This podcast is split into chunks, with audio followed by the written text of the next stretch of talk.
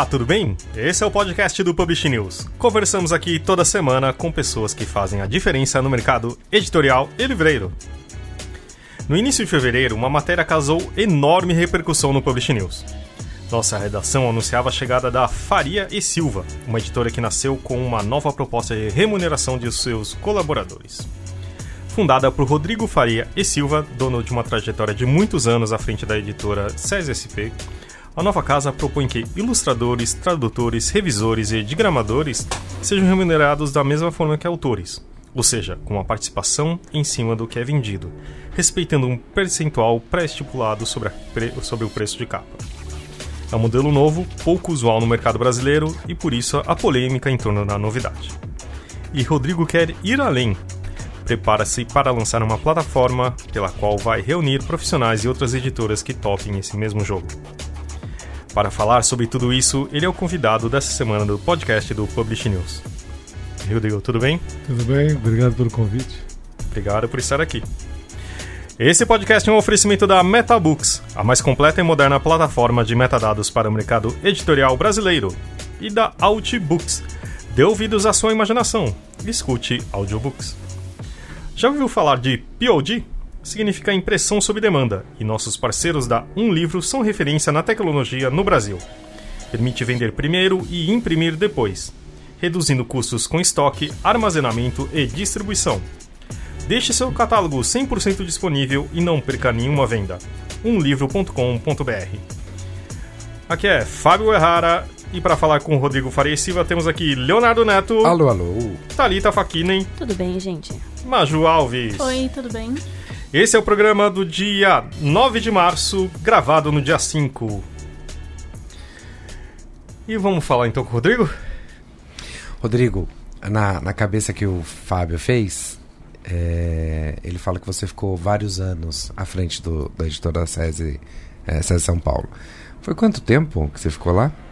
Oito anos. Oito anos. É, eu fundei a editora em 2011, a do SESI, e a do Senai em 2012 eu assumi. Ela tinha começado, mas não tinha publicado ainda nada, estava com uma operação incipiente.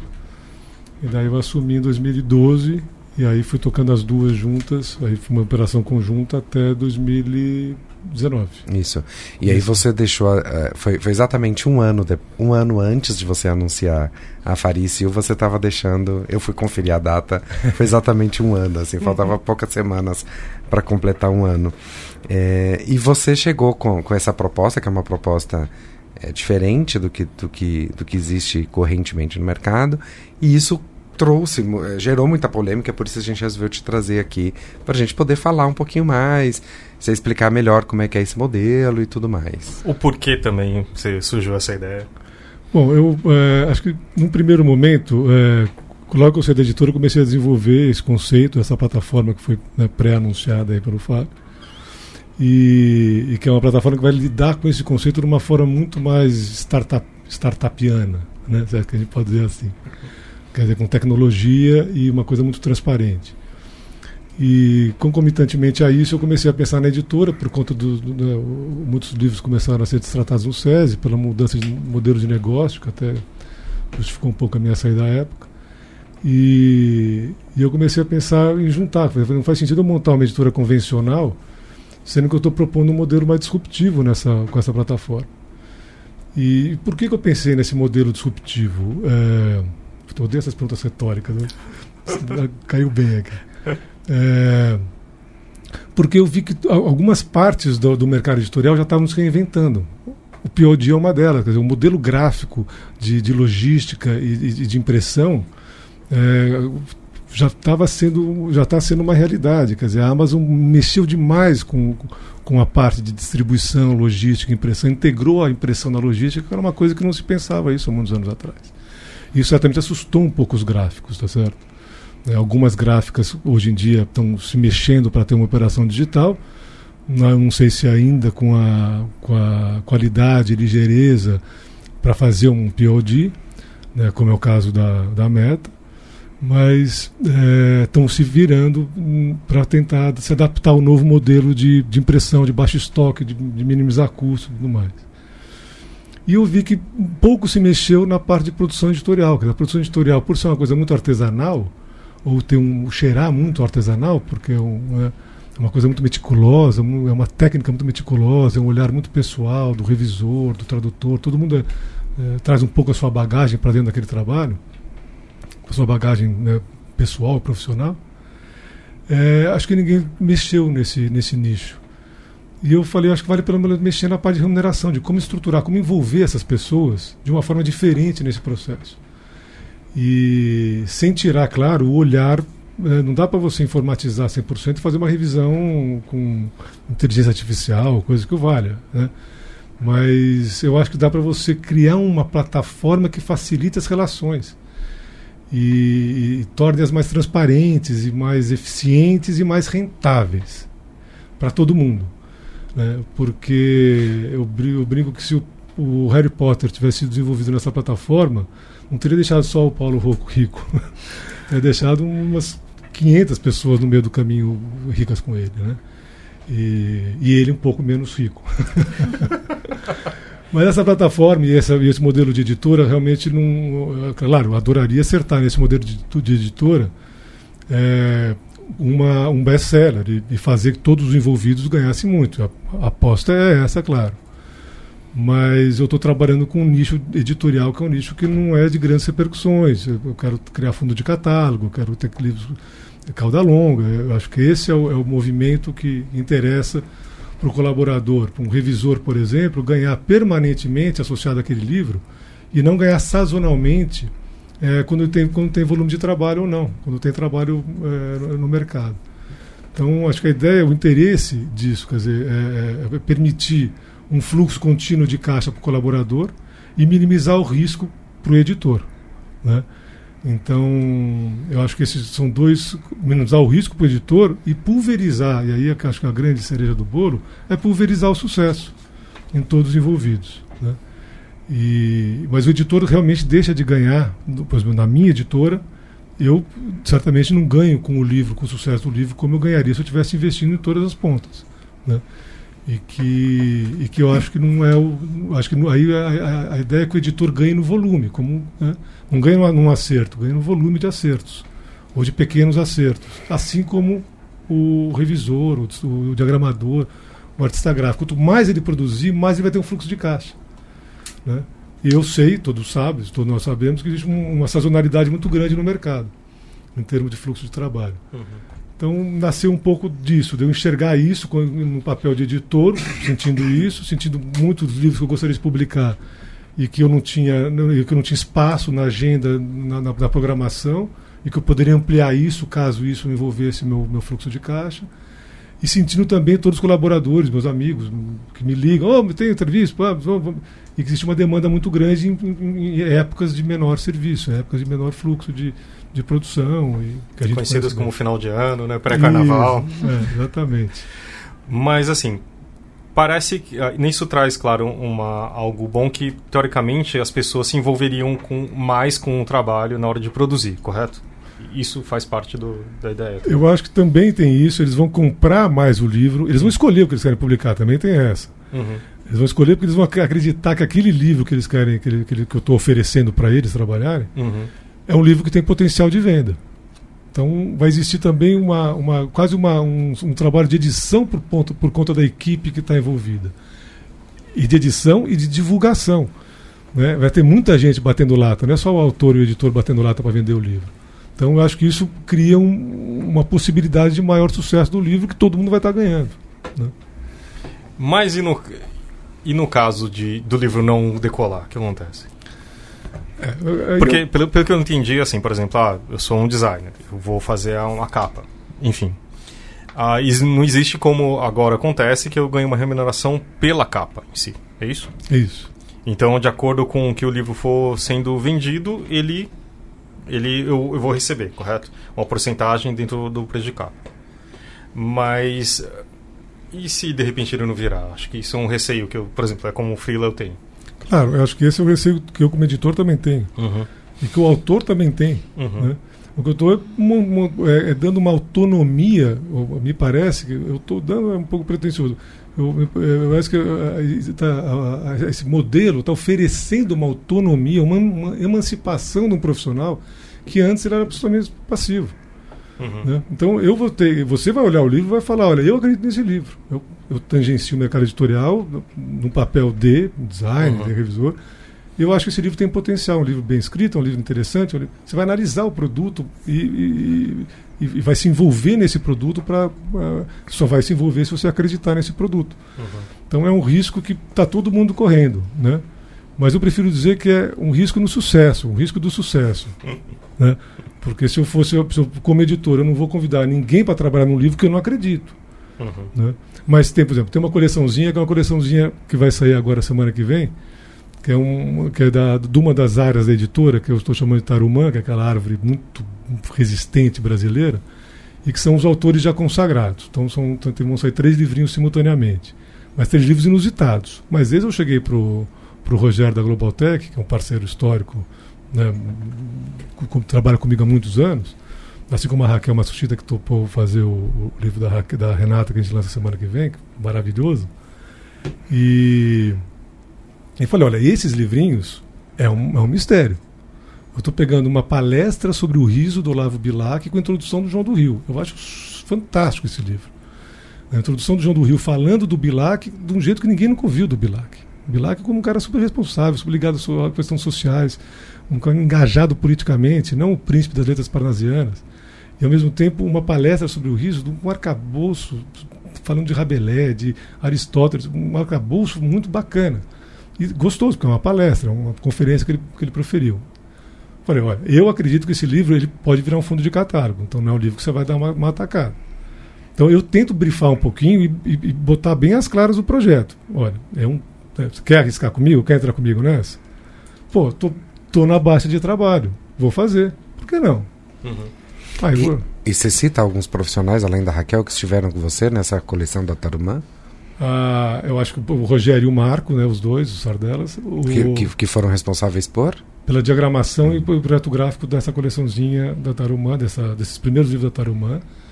A Raquel, uma, acho que o maior destaque é para a Raquel mesmo, que já tinha feito para mim o livro do, do Cornélio, que eu vou lançar é, a obra inteira do Cornélio, então o projeto gráfico é da Raquel, do Cornélio Pena, e, e, o, e, essa coleção Texto em Transe também foi, era um projeto que já tinha, que eu tinha anteriormente, que eu trouxe para dentro da editora, e, e também é o projeto da Raquel, que vai ter o livro agora da, da Renata Belmonte, que eu lanço quinta-feira que vem na Travessa lá de Pinheiros, e provavelmente meados de abril, talvez um pouco para maio, vai ser o livro do Igor Mendes, chama essa Indescritível Liberdade, que também. E a Gabriela Plantulli, que é uma parceira histórica, sempre trabalhou comigo, foi meu braço direito na, no editorial do SES durante muitos anos. Ela, ela também está trabalhando, fazendo uma preparação de texto, revisão. O Diogo Medeiros é um garoto fantástico, tem um trabalho novíssimo, um garoto muito bacana em termos de trabalho, assim, uma, faz uma preparação de texto com a cabeça de um garoto de 30 anos de idade, que sem os vícios, sabe? Muito, muito bom, cara muito competente. Só para citar alguns dos que, desses livros que foram demandados e que eu fui procurar os profissionais mais próximos a mim. E quantos livros você espera publicar até o final do ano? Até o final do ano tá, é, já tem é, em produção 13 livros. Né? Agora entrou mais um, da Jocide Oliveira, que é um livro que eu entrei um pouco mais avançado na produção. E, e esse é, é um pouco um modelo, um pouco. É, como o livro já veio pronto, eu vou mais distribuir, tratar o livro, comercializar o livro é um livro que tem um, um, perfil diferente de modelo de negócio, até porque é livro financiado por lei de incentivo, então tem então esse seria o 14 livro, mas livro mesmo é de, né, assim, do, nessa linha do, do, da, dessas quatro coleções, a gente tem previsto é, 13.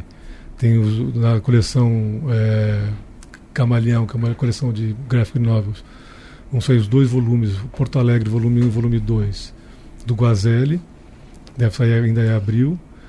É, a, a, obra inteira do Cornélio, que são seis livros, são quatro romances, mais dois livros, uma fortuna crítica e um livro de desenhos, é, pinturas de desenhos dele, que é um maravilhoso. Ele foi antes de ser um escritor, ele era um, um ilustrador de jornal, um pintor de mão cheia. Então a gente fez uma compilação. É, vai ter um, uma antologia de 50 contos do Luiz Vilela, que é uma coisa inédita. O Luiz nunca juntou tanto conto num, num livro só, um livro muito bem é, é é, curatoriado em termos de, de, de contos.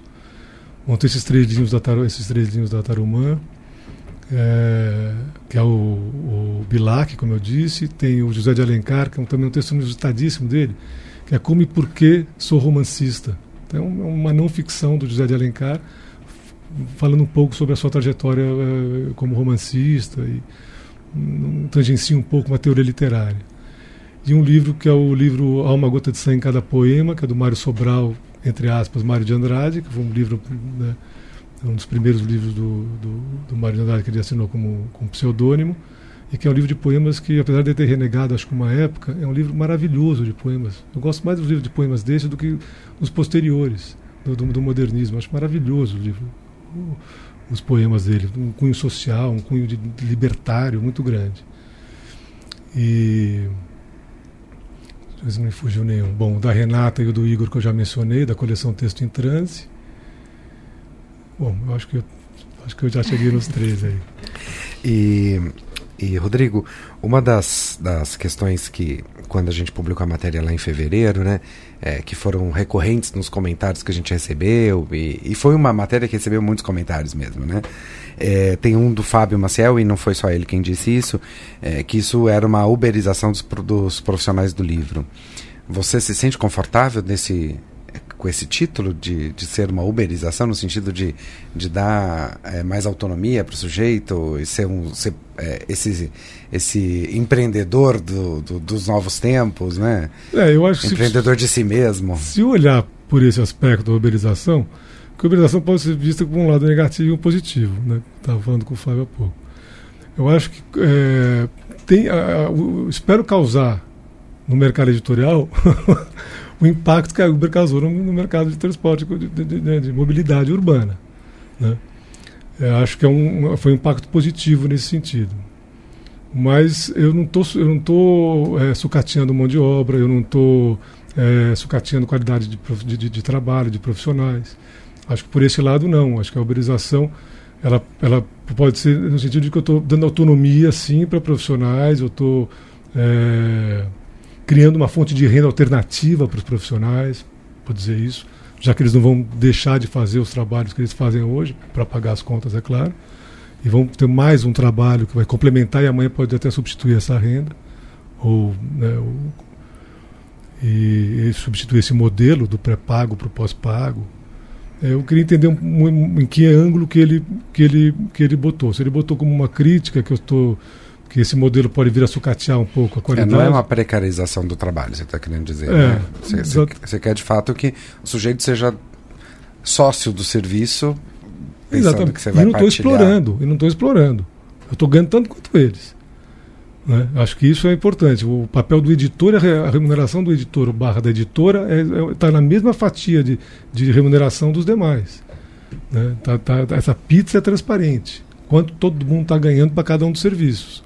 Claro, um artista gráfico está ganhando mais do que um revisor de segunda prova. Né? São especialidades que têm uma valorização diferente no mercado. Mas tudo isso é muito transparente. Então eu acho que. É, eu acho como é, você é, trazer um pouco a questão do distribuído, sabe, do, do, do colaborativo, acho que isso é uma, é uma contribuição muito boa. E acho que a, a tecnologia traz isso. Né? Uhum. E trará isso mais efetivamente com a plataforma mas a e trouxe isso efetivamente né, pro, pro a Uber trouxe uma, uma, uma inovação para esse mercado. Mas o colaborativo também está em outras coisas aquela coisa de cervejaria que você aluga a cervejaria para você fazer a sua label dentro de uma cervejaria de outra pessoa a própria questão do coworking tudo isso é uma questão meio colaborativa você está é, otimizando seus espaços ociosos para poder gerar um modelo de negócio que pode amanhã vir a suplantar o anterior e assim na nave vai, né? A coisa tem que evoluir, a gente tem que mudar um pouco os modelos, porque o modelo que está hoje, a gente está vendo que não está muito dando certo, sabe? Eu acho que o modelo editorial hoje, se você pegar a cadeia inteira, algumas, alguma, alguns nichos ganharam dinheiro e vão continuar ganhando dinheiro porque são muito competentes. Outros estão tendo que se reinventar. Né? E esses e um impacta no outro. A cadeia ela é, ela é muito bem amarradinha. Né? Então eu acho que uma livraria quebrar hoje, com um processo como a gente está vendo, né, as livrarias todas em recuperação judicial. Estava na cultura, inclusive, agora antes de vir para cá. Eu vejo que, é, que esse modelo da, do, do, dessa ponta da cadeia vai começar a impactar o modelo de negócio das, das tiragens, dos, e daí vai, aí vai gerar os piores da vida. Acho que isso tudo está tá amarrado. De qualquer jeito, é, o que eu acho engraçado, uh, isso há muito tempo atrás, acho que cerca de 10 anos, eu trabalhei com o João Batista da Costa Guiar. Foi É. um dos maiores capistas que esse país já viu. Eu, eu entrevistei o João Batista, É. pai da Rita, maravilhoso. Exatamente. E ele via, ele fez centenas ou chegou a milhares de capas. E uma das coisas que ele sempre falava era isso também. O problema era, tudo bem, eu faço capas que, de livros que não são sucessos comerciais, mas alguns você tem dezenas de milhares ou centenas de milhares e você participou disso, né? Todo mundo participou da, dessa da parte do processo. E também, e só, como você falou, aí só fica em uma parte, né? Eu acho que é interessante porque você acho que a editora deixa de ser só um, um mercado de apostas, né? Para ser é, talvez uma cooperativa ou algo assim. Eu acho que tem muito desse espírito, sim, de cooperativa. De coletivo, vamos dizer, para usar uma Uhum. palavra mais contemporânea.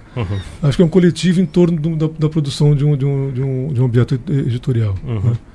Eu acho que uh, a história da livraria, ela. Acho que as livrarias vão ser mais curatoriadas, assim como as editoras vão ser mais curatoriadas. O modelo está se reinventando. Né? E acho que essa, esse modelo curatoriado cabe uma coisa mais cooperativa. A plataforma e esse modelo distribuído, acho que ele tende a impactar a questão da consignação. Né? Então, se, você, se o modelo hoje, eu lembrei o que eu estava falando aquela hora, o- se o modelo de consignação hoje não deu certo, quebrou grandes players, né, que há muitos anos estavam no mercado, esse modelo tem que ser revisto. né? Então, talvez eh, a gente começar a vender como a gente vende para a Amazon. Né? Por que a Amazon é tão querida? Por que a Amazon deu tanto dinheiro para tantas editoras? Por que a Amazon jogou na estratosfera a, a, a, a receita ano passado da companhia? Por que, que a Amazon era o grande vendedor da, da, COSAC? Talvez se a Amazon tivesse inventado dois anos antes, a COSAC não teria fechado as, as portas. É isso, palavras do próprio Charles. Então, é, porque ele compra. Ele está apostando junto, ele está entrando junto com você no jogo. Ele está ele tá correndo risco, como era a livraria há 20 anos atrás. Né, O editor sabia que ele publicava mil livros, e editava dois mil livros e mil estavam vendidos. Né? E porque as livrarias iam comprar. né? Então acho que é um pouco isso, é todo mundo apostar um pouco. Agora a livraria curatoriada vai entrar num site que tem um pouco a curadoria, de alguma forma é, é, aderente à curatoria da editora, e vai acontecer uma, uma, uma- essa, essa, essa, essa, essa, parceria também da livraria nesse grupo de, de coisas. E Rodrigo, eu queria voltar de novo aqui para os comentários, porque eles são muito ricos, assim, e- e- e a gente pode esclarecer coisas que talvez na minha cabeça estavam muito claras, mas para as pessoas parece que não estava.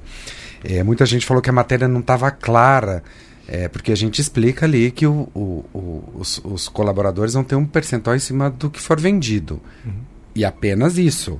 Isso para mim está muito claro, porque a gente está escrito ali que é isso, e é isso mesmo, né? É. Não, não é que o sujeito vai receber um adiantamento e depois vai ficar recebendo um pouquinho, um pouquinho. Não, porque daí você. Esse modelo que você faz quando você compra direito lá fora. Né? É, o Advance, né? O advanced você paga ou pro autor ou pro.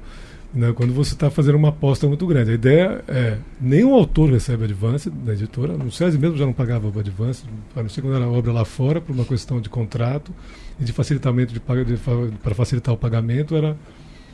Mas, via de regra, eu não trabalho com advance. Nem para autor. Né? Então, é, é- é isso mesmo. É todo mundo no risco do sucesso do livro. A matéria estava clara, então. As pessoas é que não estavam querendo É que as acreditar. pessoas não querem. Acho que as pessoas. Tem muitas pessoas. A, a- a Raquel ouviu muito também. Ah, mas como assim? Que coisa é essa? Como é que é isso? Como é? E algumas pessoas meio que. Acho que eu, sou- eu falei, cara, eu não quero nem saber o que estão falando, porque eu só recebi elogios, só batendo palmas. Só um cara que falou assim: ah, a Kozak fez isso não deu certo. Até fiquei de ligar para o Charles para ver se. Deve ter feito isso em um livro pontualmente, não como uma coisa sistemática de modelo de negócio. E talvez ele tenha sido o tradutor do livro e entrou no risco a tradução, e realmente a tradução é uma coisa mais de fôlego, é um trabalho né, que demora mais tempo e É, isso é mais convencional, né? Você tem tradutores que ganham uma porcentagem. que né? ganha porcentagem. E que às vezes ganha um adiantamento também. Sim, sim. Mas é, que, Ilustrador ganha adiantamento também. E mas você- é que são mais autores, é a mesma categoria do autor do que colaborador. É. Mas não, então é, é- é todo mundo recebendo na venda, na prestação de contas que eu faço para o autor, é a prestação, o mesmo relatório de prestação de contas vai para o autor, vai com seus devidos percentuais para cada um dos colaboradores. né? Inicialmente vai ser em seis, seis meses, porque a minha operação é operação de um homem só. Mas Uma quando- eu editora? eu editora, uma eu editora, mas é, a ideia é que não, rapidamente vire de três em três meses e, e com a plataforma então vai ser on time, não vai ter. E tem previsão dessa plataforma estar no ar? Olha, a gente está querendo lançar uma versão beta ah, até junho, já está uma versão beta operando para começar já a, a- divulgar. Mas ela operando para valer mesmo e, e já gerando números para poder eh, monetizar e tudo mais, isso mais para o final do ano. Começo de 21, talvez. Tem pessoas na mesa que sempre falam a respeito de livraria versus editoras, né? Mas Sou eu mesmo. é uma brincadeira e, e, enfim. Por que que você se meteu em ter uma editora sua? Olha, na verdade eu, eu estava com essa ideia da, da plataforma e eu acho que tem muita editora bacana no mercado, quer dizer, né, e poderia muito bem, de alguma forma, me associar com alguma delas, sei Uhum. lá, fazer um. Tive até alguns convites nesse sentido, de montar uma coleção para uma editora, montar um selo. E... Mas eu achei que eu ia ficar um pouco sem autonomia em algum momento, ia ser um pouco direcionado. E o. E, e começar os livros do Sesc começaram a ser destratados, os autores me procurando. Eu falei, olha, eu comecei a colocar alguns, alguns eu recoloquei no mercado. Até que quando eu levei para o Luiz Vilela, quando o Luiz destratou lá, ele, eu arrumei duas editoras para ele, de perfis Uhum. diferentes, uma grande, um selo mais, mais consolidado, e uma editora pequena, mas muito charmosa. E tudo. Então, "Ó, Luiz, tem essas duas alternativas para você os dois estão super afim de publicar seu livro, coisa e tal. Ele falou, aí ele, Luiz, coisa do mineiro desconfiado, ah, veja bem, a grande vai brigar com a minha que é a Record no Rio, a outra não conheço direito, vamos ver direito. Mas se você montar uma editora, um dia você tem esse livro, você pode contar com ele. Aí eu fiquei com essa coisa na cabeça, liguei para algumas pessoas, eh, tipo Carrascosa. Carrascosa, eu montasse uma editora, você tem um livro para mim? Porra, amanhã. Rogério, quiser montar uma editora, Rogério da Rascunho. Ô, porra, ó, sou demais, vamos, então com você. Então comecei a namorar um pouco aqui meus, meus, meus, minhas relações de afeto no mercado. E o próprio Alexandre Martins Fontes. E aí eu comecei a falar, ah, acho que dá para montar um selo, sabe? E dentro do espírito da editora, da, da plataforma, eu consigo montar um selo bacana, bem consistente, que vai, sabe, vai ter uma, um- uma história legal, pensando em autores brasileiros no primeiro momento, talvez traga um ou outro livro estrangeiro, talvez para dar uma, uma aquecida, uma puxada nos livros para dentro da livraria. Mas a ideia é priorizar autores brasileiros em todos esses aspectos, todos, literatura contemporânea, eh, com a texto em transe, textos mais disruptivos, textos mais eh, provocativos, termos de estrutura ou temática. A Tarumã, que é mais clássicos mesmo, mais clássicos nos ditados. A Luminovo, onde entraria o Carrascosa, o, o Luiz Vilela, que são, eu tô chamando, são os- aqueles clássicos que a gente sabe que vai virar clássico, mas que ainda não viraram clássico porque estão vivos ou atuando e produzindo, né? E, e a Camaleão, então, é de, de grafia Então, acho que é uma autora de autores brasileiros. Acho que, não sei, me, me, me cheirou bem isso. Me, me soou um bom projeto e um projeto que eu não vi ainda. Quer dizer, tem muita editora que publica muita coisa bacana de, de autores contemporâneos brasileiros, mas não como um projeto diferente, novo, arejado, eh, sabe? Pensando em todas as modernidades que estão tendo no mercado, em termos de estoque zero, de impressão por demanda, eh, sabe, de relação com colaboradores de uma forma mais transparente.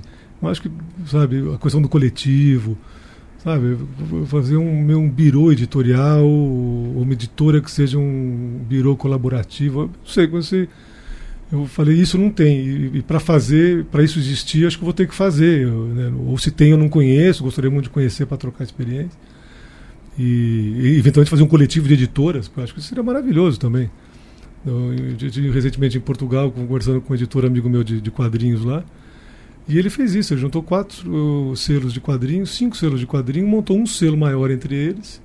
E esse selo começa a trabalhar todos e viraram quase eh, selos de uma editora maior que todos são de alguma forma associados e co é uma cooperativa de editoras, não termo que você usou cooperativa. E que tem que se assemelham. No caso ali todos trabalhavam com quadrinhos, cada um com a sua identidade, mas todos trabalhavam com, com banda desenhada, né, que eles chamam. Uhum. E a gente poderia pensar um modelo desse também por aqui. Eu acho que tem- a gente tem que começar a criar caminhos alternativos. E, Rodrigo, você, é, você começa a Faria e Silva já com quatro, quatro selos, né? É, Isso. É, com quatro selos. Isso é uma, é uma estratégia é, que me parece inteligente, por um lado, que você vai, vai segmentar seu catálogo, mas um tanto arriscada também, porque são quatro. São quatro marcas, marcas para você gerenciar e fazer o público conhecer essas quatro marcas, né? É uma estratégia que você acha que, que, que foi é, acertada ou, ou só o tempo dirá? O tempo dirá. Eu, eu, eu tenho alguma coisa enfileirada em cada uma das, das, do, da, das linhas, do, dessas, desses selos. Eu tenho uma listinha para cada uma delas para poder alimentá-la, alimentá-las e fazer com que elas aconteçam. E a ideia é que amanhã a Faria Silva seja quase o, sabe, o guarda-chuva jurídico de quatro selos que tem um, que, sabe, que o Calamar Camaleão seja um selo mais forte que o nome Faria Silva. Faria Silva seja quase um Tipo, mal comparando uma Schwartz e companhia. Me lembrei do, da entrevista que eu fiz para o meu livro, Jabá. É, Chegou a hora. Com o Jorge Joaquim, e ele fala que é, sempre que ele pensa em. Ah, pensava, né? Porque agora ele abriu um selo. Sempre que, que, a intrínseca, que ele pensava que a intrínseca devia ter um selo, ele acordava pensando isso, ele dormia tendo certeza de que não. de que não precisava é. ter. Não, eu, eu entendo o que você diz. Quer dizer, depende da marca fortalecer uma marca só pulverizar energia em marcas. Mas por enquanto eu estou trabalhando na Faria Silva Editora. Essa Sim. é a marca. Uhum. E esse é o curador, essa é a marca do curador que está selecionando para isso. Eu só sei porque eu achei que ia ficar esquisito eu botar Cornélio Pena do lado do Guazelli. Eu achei Sim. que esse é um catálogo muito esdrúxulo. Então eu falei, deixa eu setorizar mesmo para criar uma, uma corrente contínua em cada uma delas, como eu tinha no SESI. Né? No SESI eu tinha de tudo também, né? mas cada um dentro de uma coleção muito bem específica. Uhum. E você citou o Alexandre Martins Fontes, que está entrando com você aí como um, quase, não sei se sócio ou se parceiro nessa história. Não, eu, eu queria muito que fosse meu sócio. Mas ele, ele acha que foi bacana para ele, ele, é, ele me dizendo recentemente que é, o meu catálogo, de alguma forma, quando ele tiver um porte de um catálogo da Martins Fontes, ele vai complementar o dele. Primeiro, porque o dele tem muito não ficção, o meu vai ter pouca não ficção. E o dele tem muito pouco autor nacional, e o meu vai ter uma maioria autor nacional. Então vai ser um catálogo bom de trabalhar. Mas eu primeiro abordei ele se ele queria ser meu sócio, claro. Seria maravilhoso ter ele como sócio, primeiro porque é uma figura fantástica, um empresário altíssimo, é, altíssimo quilate, e muito eficiente, muito cioso do seu negócio e, e com um modelo de negócio que eu, que eu prezo muito. Né, uma linha de catálogo que eu prezo muito. Mas, mas ele me convidou para ser um, para ele me distribuir como ele distribui a Cobogó, como ele distribui o, a, livros da Raposa Vermelha. É um modelo de negócio muito simpático, muito bacana. É um, é um apoio, de certa forma, que ele está dando. E, mas mais do que um apoio, é uma chancela. Eu acho que ele está chancelando a ideia da, da, da, editora, topando distribuir, topando me ajudar na operação comercial. Então, o Alexandre virou é um, é um parceiro mais pai do que ser um parceiro. o eu editor falando do parceiro. Novos modelos de negócio. temos um título, Thalita? Temos, temos. É isso então? Vamos para as nossas indicações? Eu vou indicar um livro que eu estou lendo, não terminei de ler ainda, mas eu tô é daquele livro que eu comecei a ler e não consigo largar, que é O Jovem Hitler do Paul Hamm ele foi, foi publicado pela Objetiva e ele conta a história, a, a, ele faz uma biografia do Hitler pré-Führer. então, quem era o, o, menino Hitler, como é que ele se comportava, e, e traz indícios de por que, que ele se tornou é, esse, esse líder sanguinário e que marcou a história do, do, do, do mundo de uma forma tão trágica. Eu estou curtindo muito esse, é, ler esse livro. Mas segunda... aparece claramente, assim, dá para ver? Tipo, Bem, ele chega no nível de detalhes hum. que ele conta uma passagem que Hitler resolve deixar a escola. E aí ele chega então para a mãe e fala: Olha, mãe, eu não quero mais ir para a escola porque eu, eu, meu pai morreu há pouco tempo e eu preciso cuidar da família e também eu ando meio adoentado aqui, então eu não quero mais ir para a escola. Então ele vai para a escola para pegar seu histórico escolar, seu boletim, não sei o quê. Ele, ao voltar para casa de trem, dá uma dor de barriga, ele faz número 2 e limpa a bunda com. Ele chega neste nível de detalhamento. Ok. E, e Tá aí, e- e- e isso entrou para a história, ficou é, registrado porque o diretor da escola encontra esse, esse boletim usado, vamos dizer assim. É, e, então ele chega nesse nível de detalhamento assim da, da infância de Hitler que, do tipo, eu nunca tinha lido nada parecido, pelo menos. Uau. Então tá bom. Maju? Aí eu tô na infância ainda, ele tá com 18 anos agora, terminou a, a adolescência, vai. Entendi. Eu vou indicar uma série do Netflix que chama One Day at a Time. É uma série tipo sitcom, então é bem curtinha. E ela trata de da cultura dos imigrantes nos Estados Unidos, no caso imigrantes latinos, mas também de várias outras questões de uma maneira super fácil para as pessoas entenderem. Então ela trata da questão da cultura queer e da aceitação dessas pessoas. Ela trata de racismo, ela é ela trata de depressão, é uma série muito muito boa. Pra um sitcom é tipo maravilhoso. Eu, minha filha falou dela ontem pra mim. Vale muito a pena É, assistir. não, e é engraçado, eu vi alguns ela. ela É uma comédia muito boa. Sim. Aproveitando, Maju, que você tá com o microfone aberto aí, como é que é que a gente tá com o prêmio Publish News? O povo já ainda pode se, se fazer o RSVP? Então, gente, é, a gente fechou a nossa lista para participar Lotou, do né? prêmio, porque está lotado. Ah, será que o Rodrigo se inscreveu? Ó, atenção, vocês não estão vendo, mas ele tá com uma cara tipo, eita! Oi? Oi? Aconteceu? É, o, o evento? Sim, para participar do evento tinha que ter feito o RSVP. Ah, não acredito. Ficou de fora. Ah, não, me põe aí, Maju. Mas, para pessoas que nem o Rodrigo, que não tiveram tempo de se inscrever, vocês podem mandar um e-mail para mim, maju.publishnews.com.br. Eu vou começar uma lista de espera. Pra, conforme o pessoal for falando se pode ou não pode participar da cerimônia, eu vou abrindo espaço para essas pessoas que querem ir. E pra votação, dá tempo ainda? Pra votação, dá tempo ainda, tem mais uma semana pra votar no profissional do ano. Quem é que tá concorrendo, hein? Vamos lá, Carol. Tá da concorrendo a Carol. Bueno da Faro, a, A Corina. Corina. Campos da Roku, a Franciele da Record, o Jefferson Binhardi da Intrínseca e a Thelma Cobori da Autêntica. Achei que ela não ia lembrar de cabeça, mas ela É. lembrou. Você acha que eu não tô lendo o nome dessas pessoas todos os dias faz duas semanas? A Maju ficou que nem uma stalker, a- com a, a página aberta de votação. Assim, ah, tá aumentando, tá aumentando. Quantos votos a gente já teve, Maju? Nós tivemos mais de 1.300 votos Oh, já muito bom. finalistas. Qualquer coisa, o link tá aqui na descrição, se você quiser participar. Isso aí. Desculpa interromper a. a- Não, foi ótimo. eu precisava fazer um jabá nosso. E você, Rodrigo, já aproveitando que você começou aqui? Ó, eu, eu, é, eu vou indicar um livro que eu publiquei lá com o Sérgio Mol, vou de publicar. Eu acabei de ter com o autor Cadão Volpato, que chama A Sombra dos Viadutos em Flor, que é uma biografia que ele escreve, uma, uma, uma biografia muito lírica, que ele conta um pouco a vivência dele, do, é, um pouco é, o pano de fundo é o, o rock é, paulistano nos anos 80, 90, e, e a banda que ele tinha, que ele liderava, a banda Fellini, inclusive fez um show no dia 5. No nosso futuro, no passado de você tá ouvindo. E, e que é um show também que é inusitado, porque é uma banda que não se reúne quase nunca, né? E a, a Sombra dos Viadutos em Flor é um livro belíssimo, então, para um bom paulistano dá para reviver essa época, ou saber um pouco do- da, da história da Fellini, um pouco da vida né, do, do, do- estudante que chegou em São Paulo. Tentando, é, um- é um livro precioso do, do Cadão. Cadão Volpato. Esse é publicado pela César Expeditora. Eu tenho duas indicações de livro. Eu tô lendo Origens do Totalitarismo, né? Acho que tô entendendo alguma coisa do que tá acontecendo agora. Ah, foi escrito nos anos 50, mas fazer o quê, né?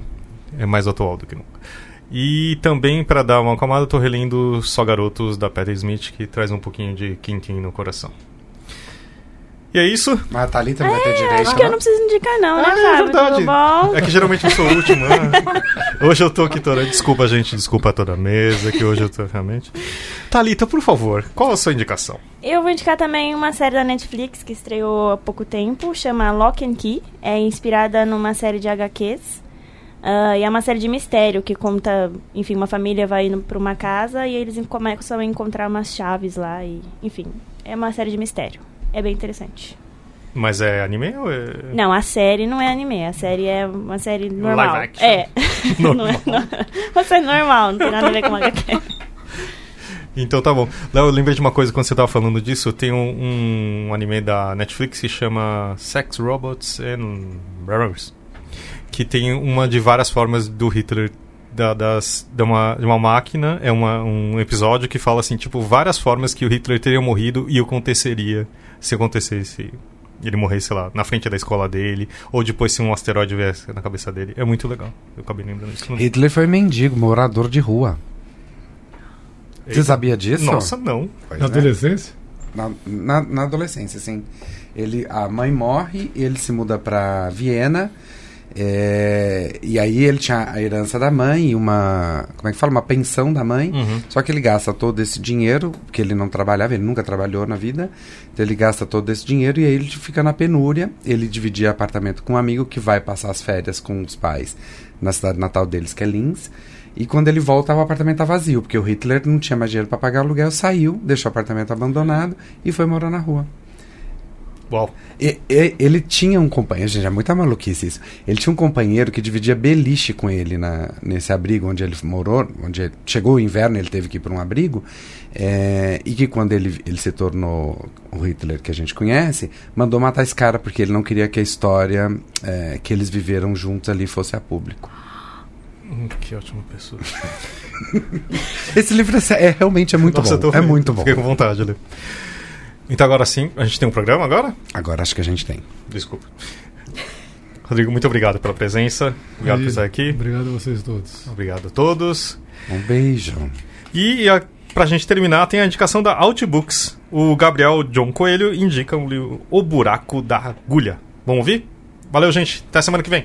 Fala galera, meu nome é Gabriel John e eu vim aqui hoje para falar um pouquinho para vocês do audiobook O Buraco da Agulha de Ken Follett. É, eu ficaria horas falando sobre esse audiobook aqui, mas o tempo é curto e eu não quero dar muito spoiler para vocês. Ele é um audiobook que fala da Segunda Guerra, ele fala ali um pouquinho dos bastidores, das espionagens. É na verdade um livro de ficção, ficção histórica, mas é muito bom porque ele tem de tudo, tem drama, tem mistério, tem romance e o principal ele você nunca sabe o que vai acontecer porque a quantidade de plot twists nele são imensas, você nunca sabe a que fim vai se levar a história até realmente chegar no final. É, ele é um audiobook da editora Arqueiro, foi narrado por Pedro Franco, que fez um excelente trabalho. Ele consegue botar todas as emoções do livro na voz e foi maravilhoso. E eu espero que vocês possam um dia ter a experiência que eu tive de ouvir esse audiobook, que foi maravilhosa. É isso aí, valeu. Henrique II foi um rei notável.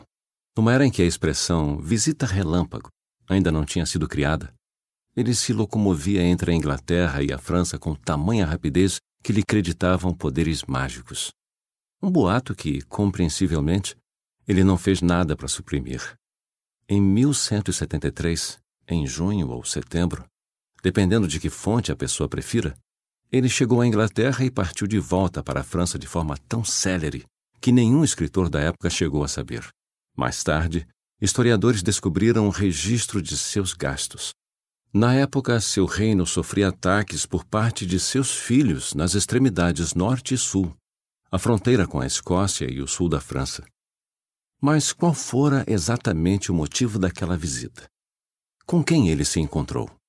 Por que ela era secreta, quando o mito de sua velocidade mágica valia por um exército? O que ele conseguiu? Esse era o problema que consumia Percival Godman no verão de 1940. Quando os exércitos de Hitler varriam os campos de trigo da França como uma foice e os ingleses transbordavam do gargalo de Dunkerque numa desordem sangrenta.